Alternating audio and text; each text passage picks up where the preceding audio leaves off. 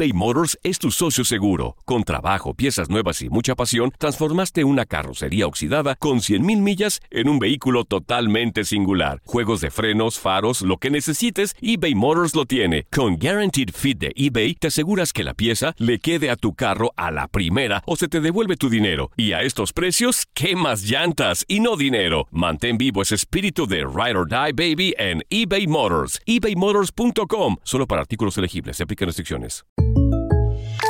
When something happens to your car, you might say,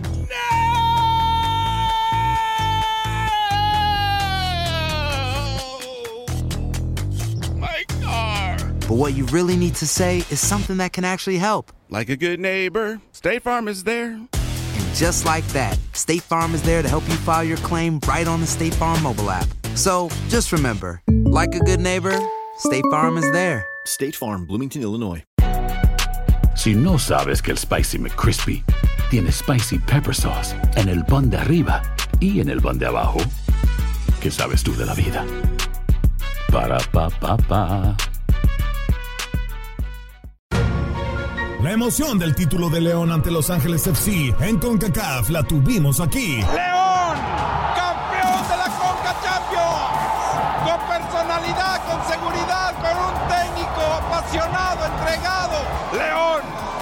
felicidades, campeón de la Conca Champions. En 2024 continuamos con más, mucho más de la Liga de Campeones de la CONCACAF. Tu DN Radio, vivimos tu pasión.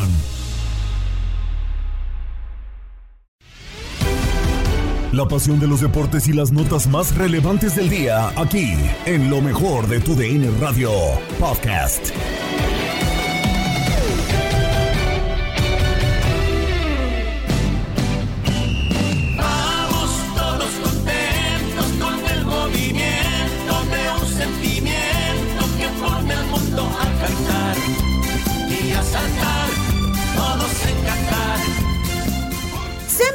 A un episodio más del podcast Lo mejor de tu DN Radio. Gabriela Ramos les presenta lo más destacado del día y nos vamos al Mundial porque tenemos al primer finalista, Argentina. Aquí lo sucedido en el duelo ante Croacia.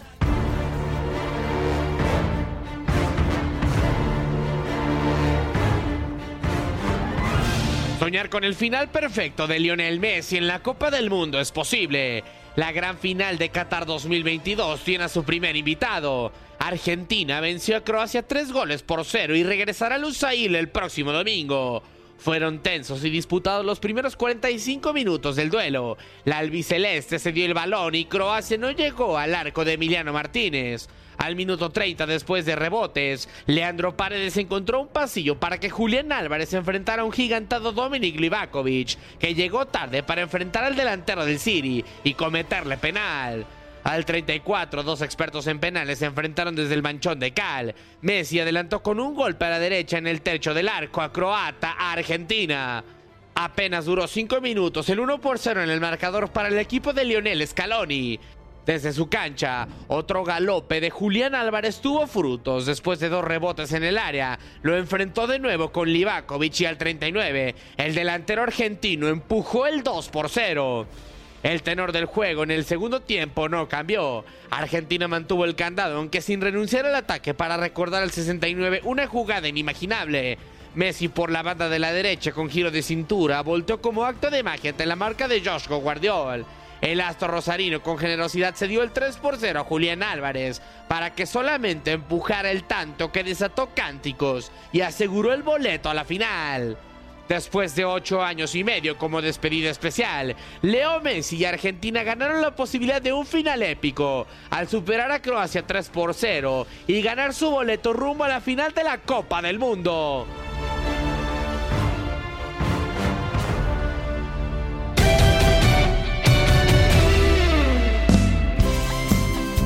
El análisis se dio en la mesa de Euforia Qatar con Diego Peña, Reinaldo Navia y Emilio Fernando Alonso, porque parece llegar la mejor versión de Messi acompañado de Julián Álvarez. Todos vamos a decir que decepciona Croacia por lo que venía haciendo, ¿no?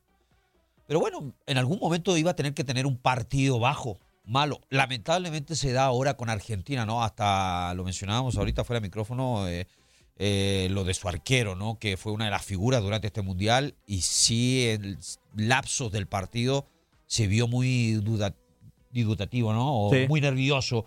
Eh, de repente en jugada que en algún momento eh, sí tendía, tendía en otros partidos a reaccionar, a salir, a tener esa personalidad. Hoy se le veía que se frenaba, dudaba. En ciertos remates también que dejaba rebotes. Eh, el mismo equipo en general, la central, ¿no? Que, o sea, lo que se caracteriza realmente al conjunto de Croacia es por ser una buena defensiva, ¿no? Y creo que había trabajado muy bien durante la zona de Claro. eh, la fase de grupo y también pues octavos. Y creo que hoy vimos un par de errores, ¿no? Le habían hecho tres goles antes de este juego. Hoy le vuelven a hacer tres goles a la selección de Croacia en un solo partido, don Emilio. ¿Imaginaba que Argentina iba a tener tal facilidad para clasificarse a la final del mundo? No, la verdad, a mí me sorprendió muchísimo. Dos cosas me sorprendieron mucho, ¿eh? Los dos equipos fueron diferentes a como habían arrancado el torneo. O sea, Argentina mejoró muchísimo y Croacia bajó muchísimo. Habían empezado al revés, los croatas muy bien y los argentinos no tan bien. Eh, de hecho, yo pensé que Croacia le podría hacer juego y ganarle a la Argentina por lo que habíamos visto, pero hoy fue totalmente diferente el desempeño de ambos. ¿eh? Argentina mejoró bastante, bastante, bastante y Croacia bajó muchísimo. Y bueno, en un partido de mundial, cuando tienes enfrente a, a uno de los mejores equipos del mundo, como lo es sin duda el de Argentina, pues no puedes tener esos bajones porque te cuestan muy caro y lo terminaron pagando, ¿no? Decía Reinaldo, no encontraba la palabra adecuada y es cierto, se vio muy dubitativo el guardameta eh, Livakovic de la selección de Croacia, que había sido su héroe, pero no solamente él, también Lobren y Bardiol en defensa anduvieron por ningún lado. Hoy me cambiaron a Jurasevic, que a mí me encantó en sus primeros partidos, el lateral derecho, el número 22 de Croacia. Hoy ni apareció en el juego, cosa que es rarísima en él, ¿no? que es un hombre tan, tan combativo y con buena condición física. Hoy creo que algunos se escondieron inclusive y los argentinos fueron todo lo contrario. Cuando olieron la sangre como tiburones, se fueron sobre la presa y terminaron aniquilándolos. Ahora, la final va a estar de campeonato, sea contra quien sea, porque nadie nos puede asegurar, aunque todos pensamos que será Francia, me parece, nadie nos puede asegurar que mañana no le pase a Francia también algo raro y los marroquíes den el juego de su vida y estén en la final. Pero Caracoles, este, yo creo que Argentina no quisiera enfrentarse con Francia en la final, ¿eh? aunque ya encarrilados y con la mentalidad que tienen los argentinos dicen al que sea. Pero me parece que si les dieran a escoger, ellos preferirían enfrentar a Marruecos que a Francia, porque Francia tiene muy buenos jugadores también. Pero sí, hoy creo que se combinaron esas dos cosas, ¿no? Que Argentina subió muchísimo su nivel de juego que nos había mostrado y Croacia lo bajó tanto, por eso ese marcador de 3 a 0 adverso para quedar fuera de la competición y los argentinos en la final. Sí. Yo, yo, perdón, Diego, entiendo, lo entiendo, don Emilio, que eh, no sé si estarán pensando los argentinos en decir, prefiero a Marruecos. Yo creo que Argentina hoy en día, cómo viene y cómo Sí, ha ido pasando, dice Pero- que venga. Entiendo, Francia es uno de los favoritos y tiene un gran plantel y no digo que tenga. Sí. eh, bueno, tiene que pasar el, el partido mañana, que no le va a ser nada de fácil, te digo. ¿eh? Claro. Eh, pero yo creo que Argentina viene con una grande y sabemos, aparte, que ya tienen esa grandeza y es y son cancheros y son agrandados. Imagínense cómo vienen a pasar esta fase con Croacia que la terminan prácticamente goleando. No, van a llegar a la final. Anímicamente sí, Rey, pero yo no sé, y por lo que dice don Emilio de las distancias que existen entre algunos futbolistas, si Argentina ha jugado, y ya lo estaremos analizando a, a lo largo de estos días, con un rival como Francia en todo el torneo. Es más, yo me atrevería a decir que tiene un año sin jugar con un rival como Francia. Es decir, desde Italia, Es- es- en la finalísima, yo creo que no ha jugado contra un rival así. Argentina, Diego, la camisa pesa, la historia pesa. Y la de Francia, ¿no? No, yo no digo que no, pero tampoco minimicemos a Argentina. Entiendo, no es el mejor fútbol. A mí tampoco me ha gustado y no me gusta el fútbol que ejerce Argentina. Y sabemos que si le quitamos a Leo Messi, ¿qué, qué sería de esta selección? Y es la verdad. Sí. Pero, pero te digo, a ver, en en Francia también, ¿quién es el que más destaca y, y- y de quién en sí depende un poco Francia? De Kylian Mbappé. Ah, bueno, A pero ver, nos dejó demostrado te- contra Inglaterra que no depende de nadie. Bue- Bueno, te- pero en sí, la figura es Kylian Mbappé. A ver, en los momentos importantes con Inglaterra no aparece. Vamos a ver si con Argentina aparece. Más Sí. como son los argentinos. Lo van a llenar a patadas. ¿Sabes cómo lo van a intimidar? Sí, de acuerdo. Eh, es un examen para el... Bueno, si llega a la Primero Se la final. van a poner en el cuello, ¿eh? En el cuello se la van a poner la primera. ¿De seguro? y habrá que ver habrá que ver qué sangre tiene Mbappé, ¿no? Porque si hay futbolistas que cuando em- empiezan a sentir candela se achican. No, de acuerdo. Eh, es un examen de personalidad también, Mbappé, no nada más de talento. Yo lo que veo con Mbappé, y digo, ya lo estamos haciendo casi el rival de Argentina, eh, tiene que pasar como lo reiteramos contra Marruecos el día de mañana, pero ha tenido exámenes, Rey, en donde ha ido al Bernabéu y no se ha achicado a pesar de las circunstancias que tuvo en su momento de tener que elegir equipo, hizo gol. Ha tenido rivales como por ejemplo el Bayern Múnich, o sea, pasar a la final del mundo el día de mañana para Kylian Mbappé es una asignatura pendiente como cuando jugó la final de la Champions contra el Bayern Múnich. No, no, no, sí te entiendo que puede... Mbappé ya fue campeón del mundo, no lo olvidemos. Sí. Muy joven, fue campeón del mundo ya en el Mundial de hace cuatro años. O sea, para los franceses no, no va a ser extraño estar en la final. Tampoco para Argentina. También Argentina estuvo, ya ha estado en varias finales eh, mundiales y ha ganado dos de ellas, ¿no? De las que ha participado. Estuvo en el, en el Mundial de Brasil, fue subcampeón. Y bueno, fue campeón en el Mundial que fue en su tierra, fue campeón en el Mundial que fue en México. O sea, también saben de lo que se trata, ¿no? Entonces, creo que hay que esperar con atención mañana qué hace Francia contra Marruecos, que va a ser un juego muy bueno. Me parece que va a ser muy bueno, que nos vamos a divertir y que espero que el domingo tengamos una gran final. ¿eh?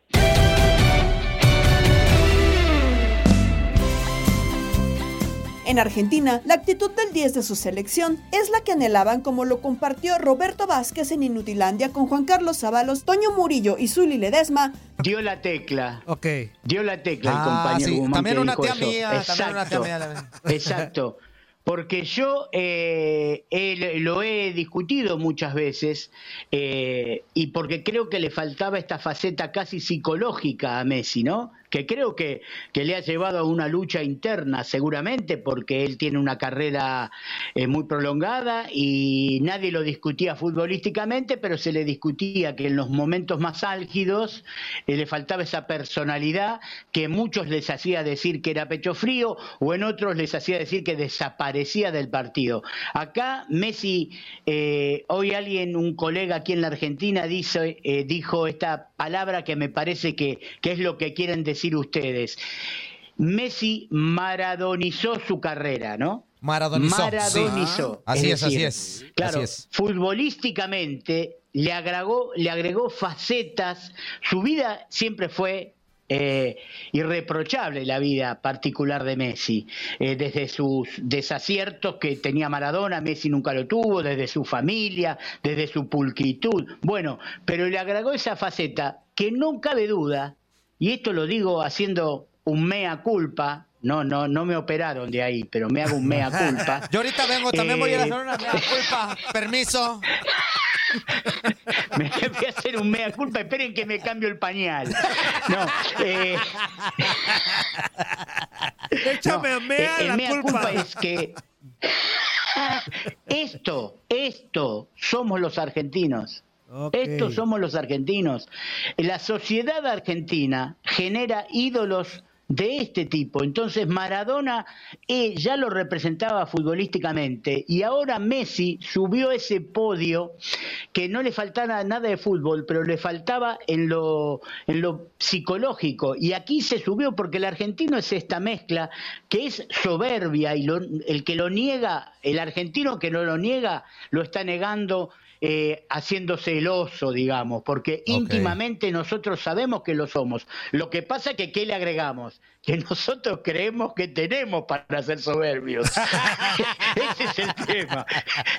Y ahí es donde empezamos a discrepar con los hermanos de otros países. Pero yo creo que aquí Messi, se sube a ese escalón que le faltaba, pero todo tiene una historia. La discusión con Bangal es una historia donde él incluso se da el lujo de reivindicar a algún otro argentino con esas manos que nosotros llamamos a lo topollillo, que es ponerse las manos en O la sea, oreja. salió en defensa, salió en defensa, es lo que quería la gente, salió en Claro. defensa de... Sí, claro. Claro, salió en defensa de- en ese momento de tres casos anteriores que había en la relación argentinos sudamericanos incluso con eh, Bangal.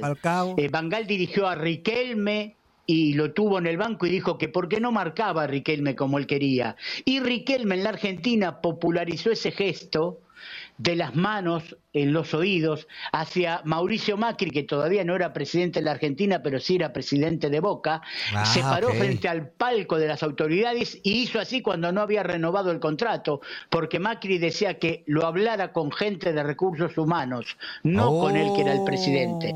Entonces, le traslada ese gesto, es decir, esto implica una rebeldía casi desconocida para la faceta de Messi, que lo había l- demostrarlo ya cuando a Lewandowski conocido de él en Europa, también lo, lo empujó un poco y, lo, y, y tuvieron ese, ese cara a cara bien de jugador sudamericano. Es decir, el ídolo puede ser ídolo por una faceta habilidad propia que tiene natural, como lo tienen algunos jugadores, algunos tenistas, algunos boxeadores. Pero después el sudamericano generalmente necesita que lo representen en todas las falencias y todas las los prejuicios que tenemos los sudamericanos Oye, Roberto, Roberto. De, de algún nivel Perdón Sí. la interrupción. Entonces el Canelo Álvarez, en- en- si Sí, fuera sí. argentino, fuera un dios, güey, ¿no? No, pues olvídate. No me cabe lugar a duda. Seguramente. No, pues olvídate. No, seguramente. Porque acá, acá Claro, el mexicano, el, nosotros fíjate, tenemos es que, un boxeador. Escuchándote con atención y contrario a lo que tú ¿Qué? dices, acá Sí. el mexicano, de repente cuando vemos a un mexicano deportista, exitoso, pero altanero, decimos, este güey le falta humildad. Este, o sea, nosotros mismos lo criticamos porque nosotros, Sí. tal vez no. O- ojo, es lo que voy a decir. Tal vez no somos así, pero nosotros creemos como ustedes así. ¿Qué somos? Nos creemos que somos tranquilitos, humildes, sencillos. Somos eh, que sencillitos y respetamos a todo carismáticos. mundo. Este, y ustedes lo Está contrario. Y entonces cuando vemos a Canelo Álvarez, uno de los deportistas más exitosos de México, que, que fanfarronea y que esto y que yo te voy a romper el hocico y que esto, que el otro, Mm. nosotros mismos, nosotros mismos lo hacemos pedazos. No, ese güey no nos representa a México. Ah. Entonces para usted sería un ¿sabes dios el? Canelo, güey. Sí, yo creo que sí. ¿Sabes que Igualmente eso no quiere decir que un porcentaje de la sociedad argentina critique esas cosas, Sí, claro, sin claro. lugar a dudas. Pero la fanaticada, como podemos decir, le gusta eso. Estás escuchando el podcast de lo mejor de tu DN Radio, con toda la información del mundo de los deportes. No te vayas, ya regresamos. Tu DN Radio, también en podcast. Vivimos tu pasión.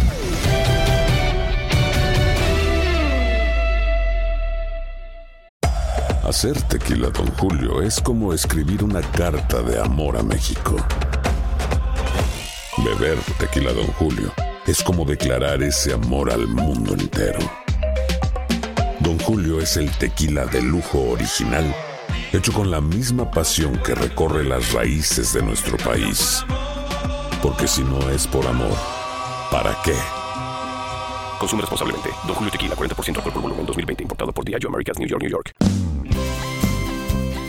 En el podcast Lo mejor de tu DN Radio. Ahora vamos a Misión Centroamérica con Toño Camacho, porque José Hernández cree que todo está servido para que el albiceleste sea campeón. Sí, hoy vamos a conocer el, el primer semifinalista, ¿no? Tras el partido entre Croacia contra la selección de Argentina y luego ya mañana se conocerá quién será el rival del ganador de esa tarde. Se nos está terminando esta fiesta que se llama Copa del Mundo y bueno, eh, lo bueno es que la final se viene el domingo y que no vamos a tener que esperar mucho tiempo, solamente tres años y medio, nada más en vez de cuatro.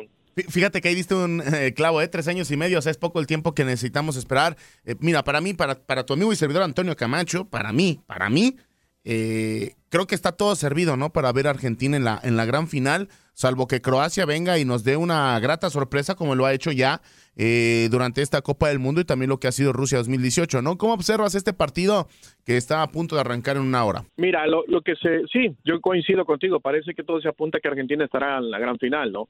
Eh, Argentina hoy va a salir con un 4-4-2. Rodrigo de Paul va a arriesgar un poco, no está para jugar los 90 minutos. Por lo tanto, el técnico Lionel Scaloni decide arriesgar con él. Eh, el otro jugador que estaba en duda era Ángel Di María, que se lo guarda, arranca desde el banquillo. Es otro jugador que no está tampoco para jugar los 90 minutos.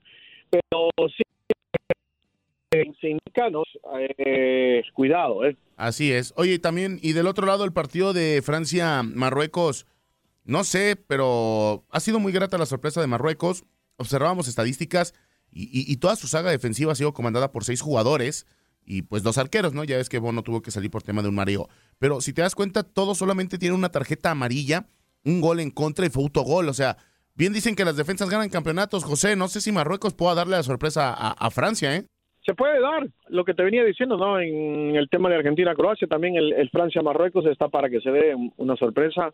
Eh, recordemos que la selección marroquí, la mayoría de sus jugadores eh, juegan en Europa, eh, algunos de ellos son inclusive nacidos en Francia, eh, la mayoría, 10 de ellos diría yo. Y es un equipo que ha jugado muy bien, que se ha defendido muy bien, que solo ha recibido un gol en contra, como tú lo mencionabas, eh, con un arquero que está pasando por un momento fenomenal y defensivamente es un equipo que se sabe defender. O sea, va a ser va a ser complicado y va a estar lindo ese duelo entre Kylian Mbappé y Hakimi por ese lado derecho. Sí, y sobre todo porque los dos se, se conocen, los dos juegan juntos, los dos tienen, eh, pues se conocen básicamente y también recordando y entendiendo que Hakimi ha sido uno de los mejores jugadores de esta, de esta Copa del Mundo, entendiendo lo que está pasando con Marruecos y que podremos ver una hipotética final. ¿Ves viable que en África puedan levantar por primera vez la Copa del Mundo? Sería algo inédito y algo que quizá nadie se esperaba porque también, a ver, seamos sinceros, Nadie entendía que Marruecos venía de esta manera, y menos con un técnico que apenas tiene tres meses de trabajo en el, en el, en el cargo, ¿no? Correcto, correcto. Marruecos ha sido la, sorpresa más, más grande, más grata, ¿no? Es la, es la cenicienta del, del campeonato mundial. Eh, a ver, se puede dar ahora. Enfrente está la campeona defensora, enfrente está una selección con, con, alta calidad que a pesar de haber perdido jugadores importantes antes del inicio de la Copa del Mundo, eh, ha demostrado un fútbol de gran nivel. Eh, Francia yo creo que también es candidata para estar en esa final. Si la lógica es correcta y si la lógica se da, debería ser Francia-Argentina, debería, pero como te decía, eh, ha sido un mundial de muchísimas sorpresas. ¿Quién sabe, no? ¿Quién sabe si, si vamos a ser testigos de sorpresas todavía en semifinales?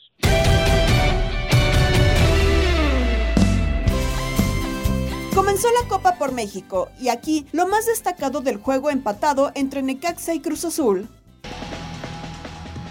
Este empate 0 por 0 entre Cruz Azul y Necaxa las incidencias de los 90 minutos con Max Andalón. Lo decíamos eh, ya antes, eh, Javi, un partido en el que eh, por las naturalezas del mismo, por ser apenas el primero después de una larga inactividad por la Copa del Mundo, porque se acabó el clausura 2000, mejor dicho, la apertura 2022 eh, no esperábamos tampoco que fuera un partido con dos equipos en plenitud de condiciones, en plenitud de, sensaciones. Y bueno, así terminó por ocurrir un, em, un, empate en el que Cruz Azul creo que tuvo las mejores oportunidades, abrió mejor la máquina siendo más peligroso, por ahí Shaggy Martínez creo que si me tuviera que aventurar incluso a dar un jugador del partido, podría ser él, porque fue el más peligroso en el primer tiempo con 12 o 3 centros por el costado a la derecha, dejando en buena posición a Carlos Rotondi.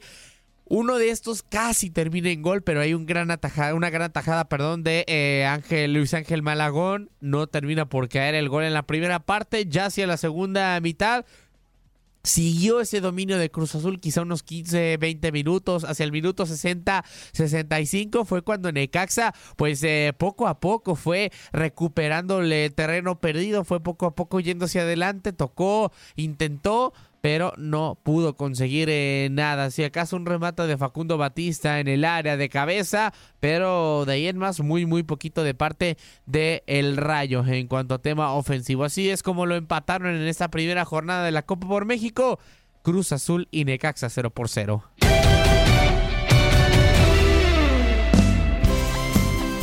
En el otro choque, Atlas y Santos tampoco se hicieron daño.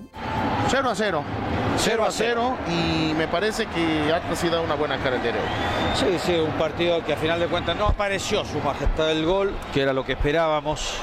Pero a final de cuentas creo que cierra bien el Atlas, me gusta, creo que hace un mejor partido que, que el conjunto de Santos, sobre todo en la segunda parte. Eh, la primera creo que fue mucho más parejo, pero salió a proponer más eh, el conjunto rojinegro que, que, la verdad me con una grata impresión, eh, más allá de por ahí se escucharon algunos abucheos, primer partido, técnico nuevo, eh, esquema, sistema nuevo, nuevas ideas.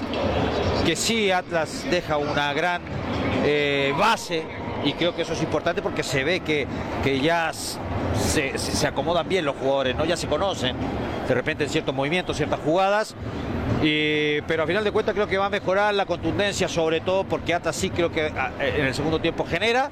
Nomás le faltó eh, ser más contundente, que es algo que se va a tener que trabajar mucho, ¿no? La definición a gol.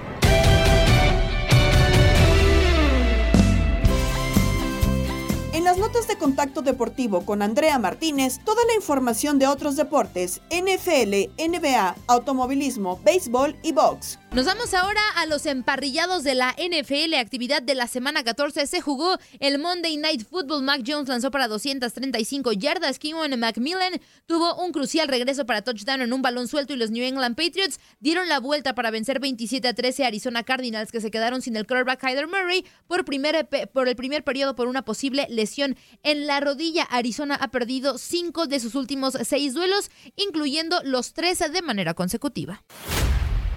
Y aunque es temporada baja en las grandes ligas, sigue la actualidad de contratos. Hay eh, beisbolistas que llegan a diferentes franquicias. Y para hablar de este y otros temas, saludo con muchísimo gusto a Luis Quiñones, que nos tiene absolutamente toda la información. Luis, cuéntanos las novedades de la MLB.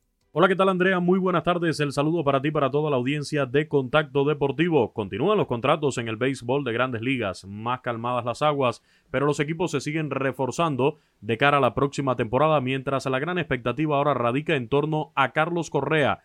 ¿Cuál será la próxima casa del boricua Carlos Correa en el béisbol de grandes ligas? Se habla sobre todo de los Yankees de Nueva York, de los Mellizos de Minnesota o de los Cachorros de Chicago que estarían buscando los servicios. Pero ¿por qué no? Los propios gigantes de San Francisco también optarían por los servicios del campo corto puertorriqueño. Por su parte, otro puertorriqueño, Cristian Vázquez, receptor que estuvo con los Astros de Houston en la pasada Serie Mundial y recordado también con la organización de los Medias Rojas de Boston, llegó a un acuerdo con los cerveceros de Milwaukee por un total de tres temporadas. Tiene 32 años ya Cristian Vázquez y fue parte de esa batería en el juego sin hit ni carreras combinado en el juego 4 de la pasada Serie Mundial contra los Phillies de Filadelfia. También en reportes de último momento, los Azulejos de Toronto llegaron a un acuerdo por tres temporadas y 63 millones de dólares con el pitcher derecho agente libre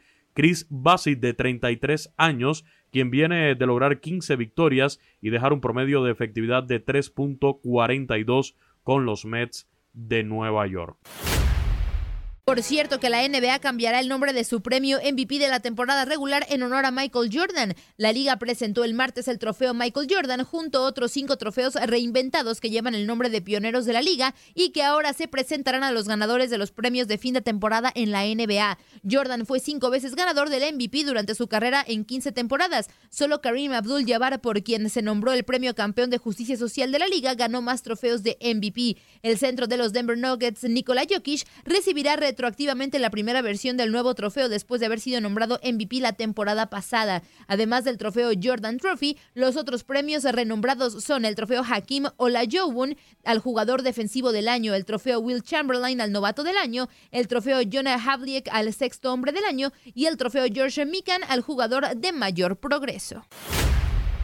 Nos vamos a las pistas a hablar de automovilismo. El francés Frédéric Fred Vasseur será el nuevo director deportivo de Ferrari desde el primero de enero de 2023 en sustitución del italiano Mattia Binotto, que renunció el mes pasado, según confirmó la escudería italiana. Vasseur deja al equipo Alfa Romeo, que emitió también un comunicado haciendo pública la salida del francés tras seis años y llevar a sus coches al sexto lugar en el campeonato de constructores esta temporada, el mejor resultado del equipo en una década. Nos vamos a información de boxeo porque continúa la convención en Orlando e Iñaki Arzate nos tiene todos los detalles de lo que está ocurriendo. Sorpresas en el segundo día de trabajo de la convención del centenario de la Asociación Mundial de Boxeo en Orlando, Florida. Presencia del afamado youtuber Jake Paul, quien en su faceta de promotor e invitado especial del evento ratificó su apoyo al pugilismo femenil adelantando que para el 2023 buscará que la mexicana Erika Cruz enfrente a su boxeadora Amanda Serrano. Es grandioso lo que pasó con Amanda Serrano. Es un gran año para ella. Primeramente sería Erika Cruz y posteriormente en Irlanda, Katie Taylor. Si es posible, para que se convierta en la primera puertorriqueña campeona indiscutible. Paul, sin perder tiempo, nuevamente afirmó estar listo para chocar con Canelo. ¿Qué hay con Canelo Álvarez? Peleo con él. Hagámoslo. Mientras en el peso medio, Sergio Maravilla Martínez se niega a colgar nuevamente los guantes. Cuando un deportista regresa, por lo general suele ser primero el aburrimiento, pero sí que se echa de menos eh, el boxear. Estoy regresando porque eh, creo que considero que es una, una aventura realmente maravillosa la que me, que me puede... De hecho, la que estoy viviendo, porque con la edad que tengo, voy a tener 50 doblando la esquina, La AMB, como parte de la sesión de ratings y peleas mandatorias, informó que el cubano David Morrell se mantiene como retador mandatorio a la corona de peso supermediano de Saúl Canelo Álvarez, mientras Leo Santa Cruz dejará el cetro pluma para subir a la escala superpluma.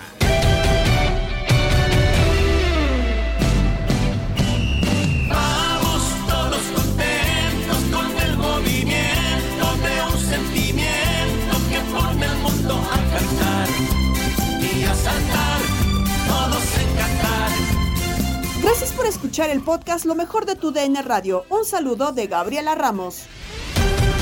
Mañana nos volvemos a escuchar con el nuevo capítulo del podcast Lo mejor de tu DN Radio. Si no sabes que el Spicy McCrispy tiene Spicy Pepper Sauce en el pan de arriba y en el pan de abajo, ¿qué sabes tú de la vida? Para, pa, pa, pa.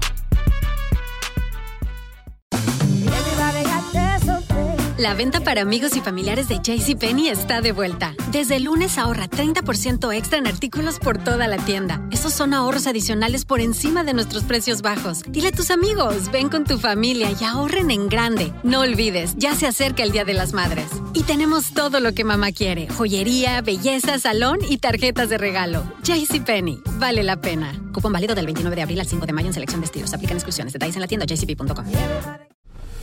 La Liga de Expansión MX fue testigo de dos títulos más. El Tapatío El tapatío logró lo impensado.